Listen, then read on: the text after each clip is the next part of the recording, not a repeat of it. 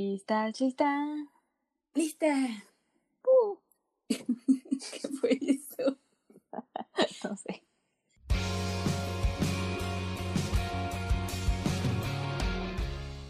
Hola amigos, ¿cómo están? ¿Qué tal va su cuarentena? Esperamos que estén muy bien y les esté siendo leve.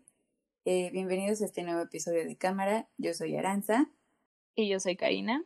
y el día de hoy vamos a hablar de Dogma 95. El Dogma 95 tiene sus orígenes en Dinamarca, gracias a Lars von Trier y Thomas Winterberg, a quienes los unía el rechazo hacia las tendencias del cine contemporáneo, como las nuevas olas que surgieron a partir de movimientos para revivir el cine en los 60 y que ellos consideraban que habían terminado burguesándose o siendo muy mainstream. También rechazaban al individualismo y al cine de autor porque se había vuelto muy predecible y formulado, entonces creían que era un cine hueco y estéril, por lo que buscaron algo más auténtico. Estos dos directores escribieron el manifiesto del Dogma 95 y el voto de castidad, que eran los requerimientos o principios para considerar una película como Dogma 95. La regla número uno. El rodaje tenía que hacerse en locación. No se podían utilizar sets ni construir nada, y no podían utilizar props que no estuvieran ya en la locación. Si un objeto era muy necesario para el desarrollo de la historia, se tenía que buscar una locación en la que estuviera el objeto. Regla número 2. Solo podían utilizar sonido diegético, o sea que no podía haber un sonido producido que no existiera dentro de la escena misma.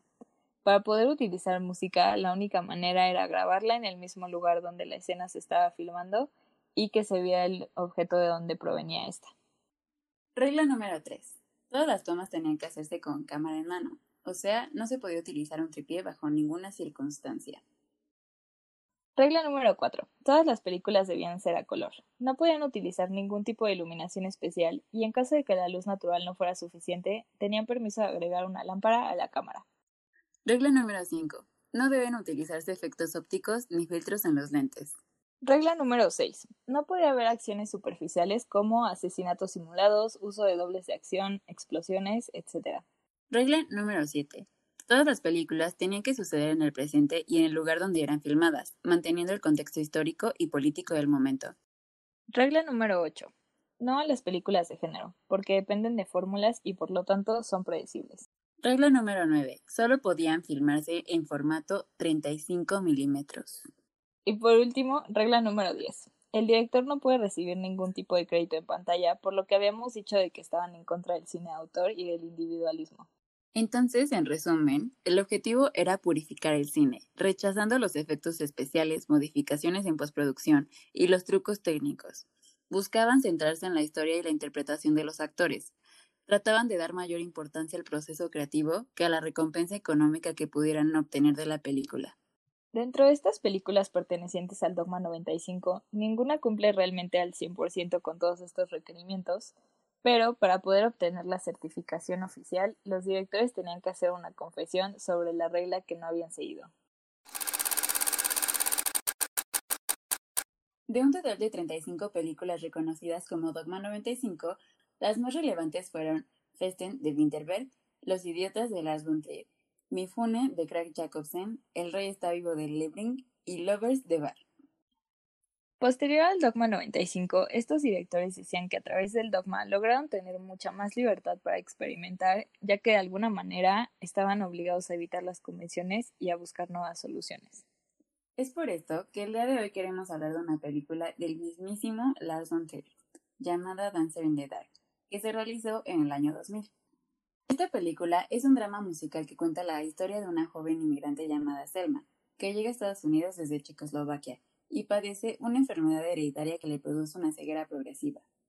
A lo largo de la película, vemos cómo busca evitar que lo mismo le suceda a su hijo, por lo que todos sus esfuerzos son para ahorrar el dinero suficiente para pagarle una cirugía de la vista.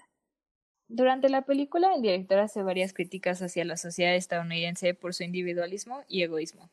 También rechaza el capitalismo y el sistema de clases. Nos muestra cómo en varias ocasiones Selma es discriminada por ser inmigrante y los mismos personajes critican su punto de vista comunista. Además de estas críticas, también toca temas como la pena de muerte y las discapacidades.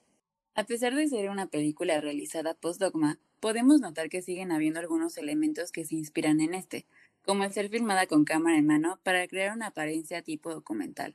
También, a pesar de ser un drama musical, no sigue completamente las fórmulas que generalmente se utilizan para este género, ya que los números musicales muestran la interpretación de Selma de la realidad y no necesariamente la representan. Durante estas fantasías vemos cómo Von se intenta alejar de la realidad por medio del uso de tomas estáticas y más limpias, con un look mucho más cinematográfico, pero para mostrar escenas reales y crudas sigue utilizando el estilo del Dogma 95. En general, los escenarios son muy realistas. No hay un uso obvio de sets y la iluminación se mantiene natural la mayor parte del tiempo, pero claramente tiene muchas características que la descalificarían del Dogma 95. Pero es interesante ver la manera en la que Lars von Trier se inspiró en este movimiento para evitar convenciones y modificar un género. Oye Karina, ¿y tú qué opinas de la película? Eh, pues en general me gustó mucho, pero la historia es pues muy triste y cruel en algunos aspectos, pero sí creo que el director logra mostrar como todo este, o sea, como esta farsa del sueño americano y como en realidad eh, la sociedad pues es como muy individualista y solo buscan beneficiarse a sí mismo.